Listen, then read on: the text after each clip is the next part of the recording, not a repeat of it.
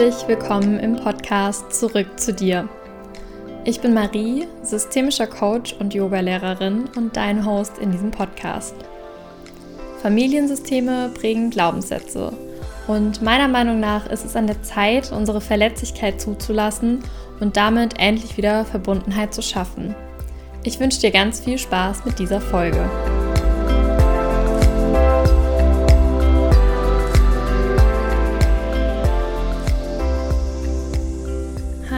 Ihr Lieben, herzlich willkommen zu dieser Folge. Ich sitze gerade mit einem leckeren Kaffee auf meinem Sofa und habe mir überlegt, dass ich spontan eine Folge für euch aufnehme an einem Freitag und die wird auch noch gleich online gehen. Ähm, normalerweise kommen die Folgen ja montags und die nächste ist auch für erst in zwei Wochen, also in anderthalb Wochen geplant. Jetzt muss ich kurz überlegen. ähm, aber irgendwie ist die letzten zwei Wochen und vor allem diese Woche ganz schön viel passiert und ein paar Dinge haben sich überschlagen. Und da habe ich mir überlegt, dass ich spontan, wie bei der vorletzten Folge, einfach mal ähm, ja kurz was für euch aufnehme und euch ein bisschen mitnehme, euch so ein kleines Live-Update gebe, weil ich glaube, dass das Thema sehr, sehr viele beschäftigt und betrifft und ähm, ja, vielleicht könnt ihr da ja einfach ein bisschen was auch für euch draus mitnehmen. Ähm, wie ihr wisst, wenn ihr den Podcast fleißig verfolgt, äh, habt ihr schon mitbekommen, dass ich jetzt ab März Vollzeit als ähm, Coach und als Yogalehrerin arbeiten werde. Das heißt, ich gebe nächste Woche meine letzten Textprojekte ab und werde mich erstmal komplett auf mein Herzensbusiness konzentrieren. Ich habe ja auch noch mein Studium nebenher, das heißt, ich habe trotzdem noch genug zu tun und ähm, ja, freue mich auch total auf die Zeit. Und jetzt ist es so, dass ich eigentlich noch einen sehr großen Textauftrag hatte und den am Montag beendet habe, weil die Zusammenarbeit nicht so funktioniert hat. Ähm, da will ich auch gar nicht näher drauf eingehen, aber es war einfach eine Entscheidung für mich und ähm, ja, einfach für mich einzustehen und im Grunde nicht nur, weil der Auftrag vielleicht cool gewesen wäre oder auch das Geld deswegen dann alles zu machen, sondern zu sagen, okay, es funktioniert nicht so, wie ich mir das gewünscht habe. Ähm, und dann sage ich das halt auch ab. Ich habe es probiert und am Ende diese Entscheidung getroffen. Und natürlich kommt da wieder die finanzielle Angst mit ins Spiel, weil das natürlich mir jetzt schon nochmal einen Puffer gegeben hätte für die nächsten Wochen und Monate, wo ich quasi mal ins kalte Wasser springe und es komplett mit Yoga und Coaching probiere.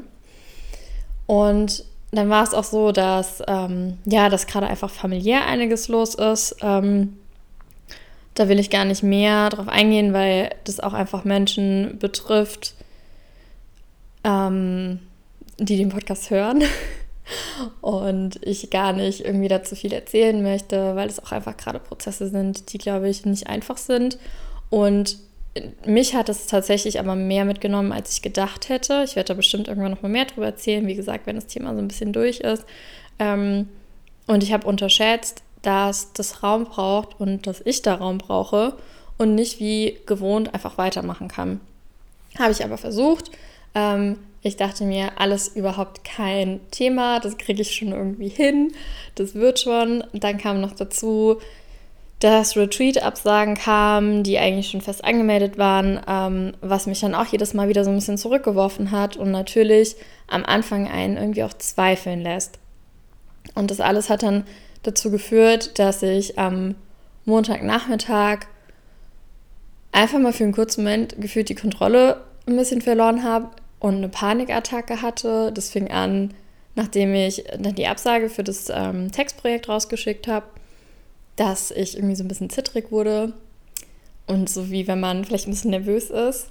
Und es wurde aber immer mehr und ähm, irgendwann habe ich dann, wie man das halt irgendwie auch so kennt, ein bisschen Schnappatmung bekommen, habe angefangen zu weinen und ich konnte mich zum Glück, gerade auch, weil ich durchs Yoga natürlich sehr viele Atemtechniken kenne, ähm, die mir da einfach geholfen haben, mich relativ schnell wieder runterbringen.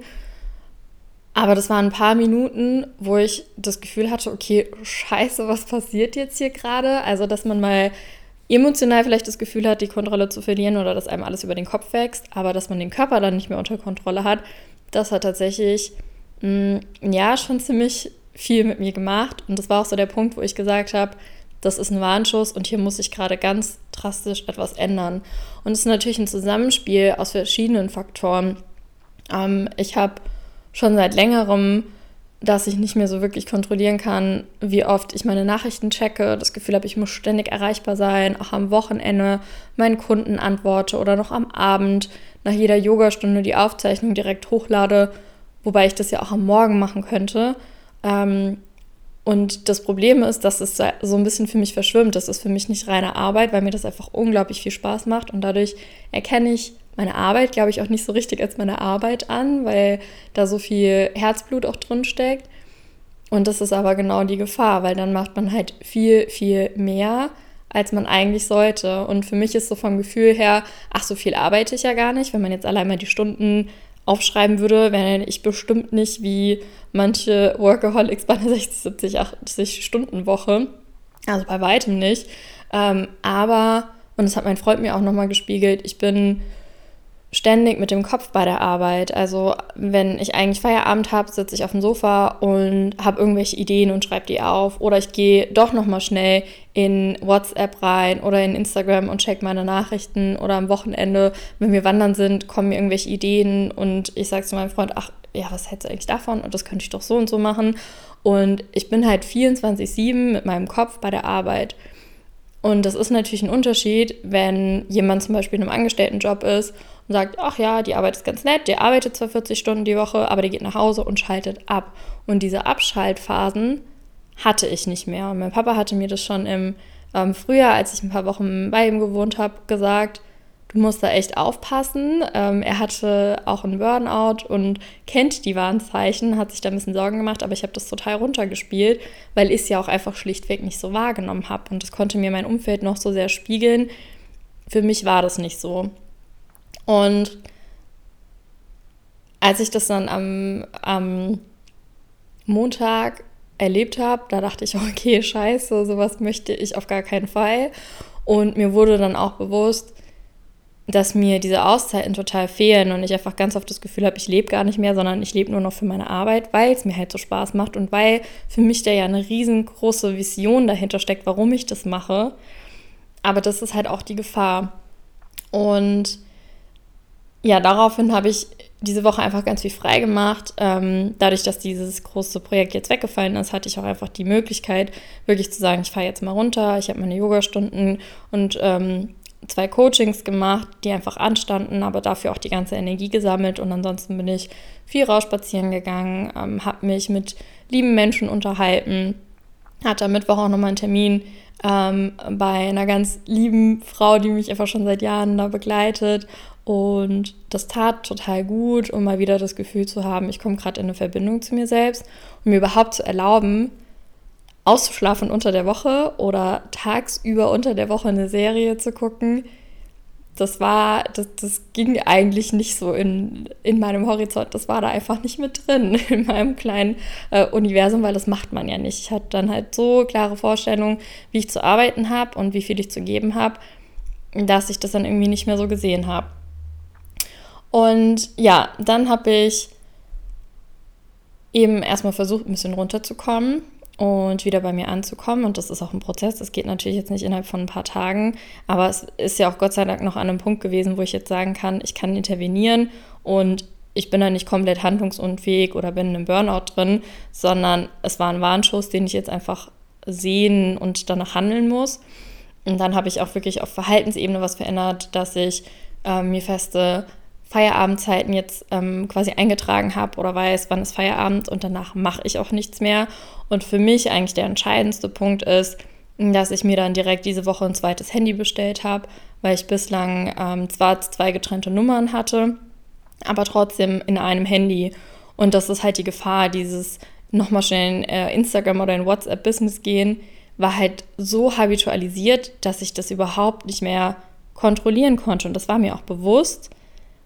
Aber ich dachte, naja, so schlimm ist es ja nicht. Und ich lese ja gerne die Nachrichten und ich bin ja gerne in Kontakt mit meinen Kunden. Und ja, das hat damit ja gar nichts zu tun, sondern einfach damit, dass mein Kopf überhaupt nicht mehr runterfahren konnte. Und dann ist es klar, dass es halt irgendwann das Fass zum Überlaufen bringt, wenn da noch ein paar andere Faktoren dazu kommen. Und ja, jetzt habe ich mir heute mein neues Handy eingerichtet, habe mir natürlich vorher immer wieder gesagt, du brauchst kein zweites Handy, das Geld kannst du dir sparen. Ähm, aber es macht halt einen riesen Unterschied, weil auf diesem Handy ist kein WhatsApp-Business drauf, da sind keine Mails drauf, da ist kein Instagram drauf und all diese Sachen, die mich halt immer so ein bisschen kirre machen im Grunde. Und jetzt kann ich halt auch am Wochenende das andere Handy zur Seite legen. Das wird nicht benutzt. Ich kann, wenn Feierabend ist, es äh, zur Seite legen und vor allem im Urlaub zu Hause lassen, denn selbst in, im Urlaub war ich halt immer erreichbar im Grunde. Und auch wenn ich gesagt habe, ach, ich antworte nicht sofort, aber ich habe halt innerhalb von 24 oder 48 Stunden doch geantwortet und wirklich Urlaub war es halt dann doch nicht. Ähm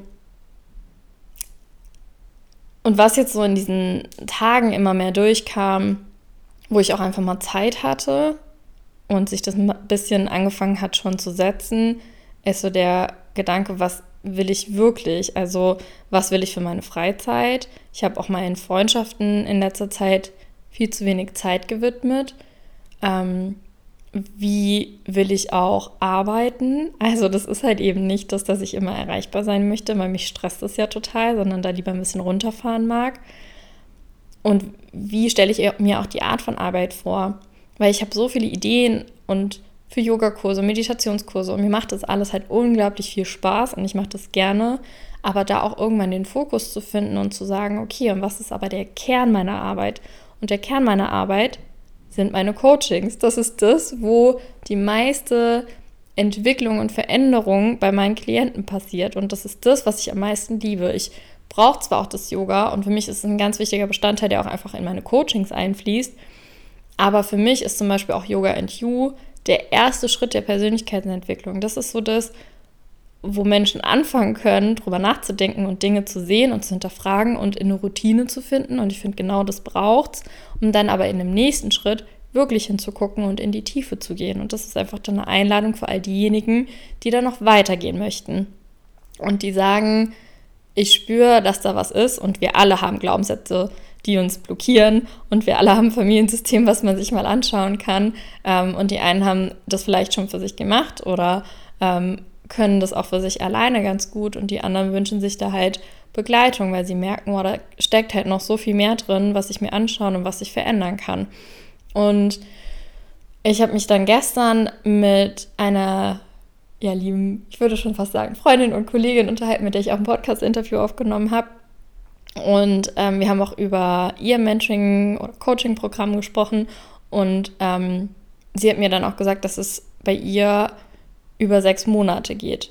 Und es hat so mit mir resoniert. Und ich dachte mir, genau das ist es, was ich ja eigentlich will, Menschen lang zu begleiten. Weil Coaching ist natürlich was Kurzfristiges und da will man eine schnelle Lösung herbeiführen. Aber und ich will auch keine Menschen über Jahre dann begleiten, weil ich glaube, irgendwann kriegt man es alleine hin. Man darf sich selber auch nicht suggerieren, ich kriege das nur mit einem Coach hin und alleine bin ich handlungsunfähig. Aber wirkliche Veränderungen entstehen halt nicht in drei Coaching-Sessions. Wenn man da wirklich mal zum Kern geht und da auch was verändern will und da auch nachhaltig dran arbeiten will, dann braucht es eine gewisse Zeit. Und das merke ich bei mir auch immer wieder, dass ich da oft viel zu ungeduldig bin und mir mal Zeit geben darf, die Dinge auch zu integrieren und wenn ich mal dran denke, was ich mir ursprünglich überlegt habe, wie ich, was ich mit meiner Arbeit bewirken möchte, dann ist es auch klar, warum das gestern mit mir so resoniert hat, weil es diese Zeit ist. Also ich schreibe auch gerne mit meinen Coaches, ich bin mit denen gerne im Kontakt. Ich bin dann wirklich als Accountability oder Sparingspartner für sie in dieser Zeit da und es braucht auch einen gewissen Raum. Und ich habe zum Beispiel eine Klientin, die immer wieder bei mir im Coaching ist. Wir haben regelmäßig ein bis zwei Coaching-Sessions im Monat, ähm, weil sie da in so einem Prozess einfach mit drin ist. Und genau das ist es, was ich eigentlich liebe und möchte. Und das Problem ist einfach, dass ich mir, dass ich mir immer wieder denke oder einrede, ja gut, wenn ich das jetzt sechs Monate mache, dann muss ich natürlich auch das Pricing anpassen. Ja, das bucht dann ja wieder keiner. Also wer lässt sich denn für so einen hohen Betrag dann über so viele Monate von mir begleiten? Und das ist der einzige Grund, warum ich es nicht mache, weil ich dann wieder Angst habe, das bucht keiner und am Ende kann ich es doch nicht machen. Und da heißt es halt wieder so ins Vertrauen zu gehen und zu sagen, doch, die richtigen Menschen wird es ansprechen und die richtigen Menschen lassen sich ja auch schon so lang von mir begleiten, nur dass sie dann halt immer wieder was buchen, anstatt dass sie eine Begleitung über einen längeren Zeitraum insgesamt haben. Und da ist definitiv noch keine Entscheidung getroffen und ich muss das irgendwie alles erstmal sacken lassen und gucken, wo es hingeht. Aber ich merke gerade, dass ich mehr diesen Fokus finden möchte und auch mehr mir jetzt mal erlauben will, wo ich mein Thema gefunden habe, auch in die Tiefe zu gehen und das Vertrauen zu haben, dass es funktionieren wird. Und dass ich nicht, weil ich mir einrede, das bucht dann am Ende keiner, nicht das mache, was ich wirklich machen möchte und die Menschen da halt wirklich so an die Hand nehmen will. Und das ist natürlich wieder ein tief sitzender Glaubenssatz, dieser keiner bucht ein langes Coaching bei mir oder ich bin, ich bin nicht sicher, ich kann das nicht.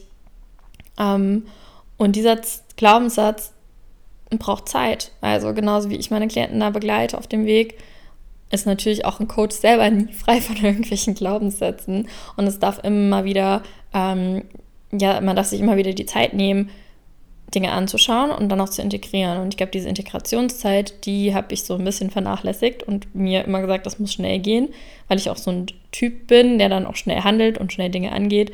Aber ich darf mir halt auch selber immer mal wieder Zeit nehmen, runterzukommen, zu integrieren und mir Gedanken darüber zu machen und nicht von einem zum nächsten springen.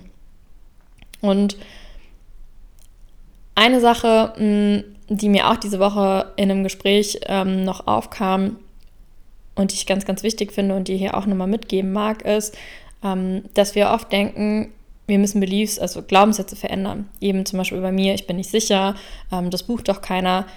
Da hatte ich die letzten Wochen auch immer wieder den Gedanken, oh, ich muss es verändern und es kann doch nicht sein und ich muss jetzt endlich mal ins Vertrauen gehen und die Kontrolle abgeben. Und ich arbeite da schon so lange dran. Ähm, es kann doch nicht sein, dass dieser Glaubenssatz immer noch da ist.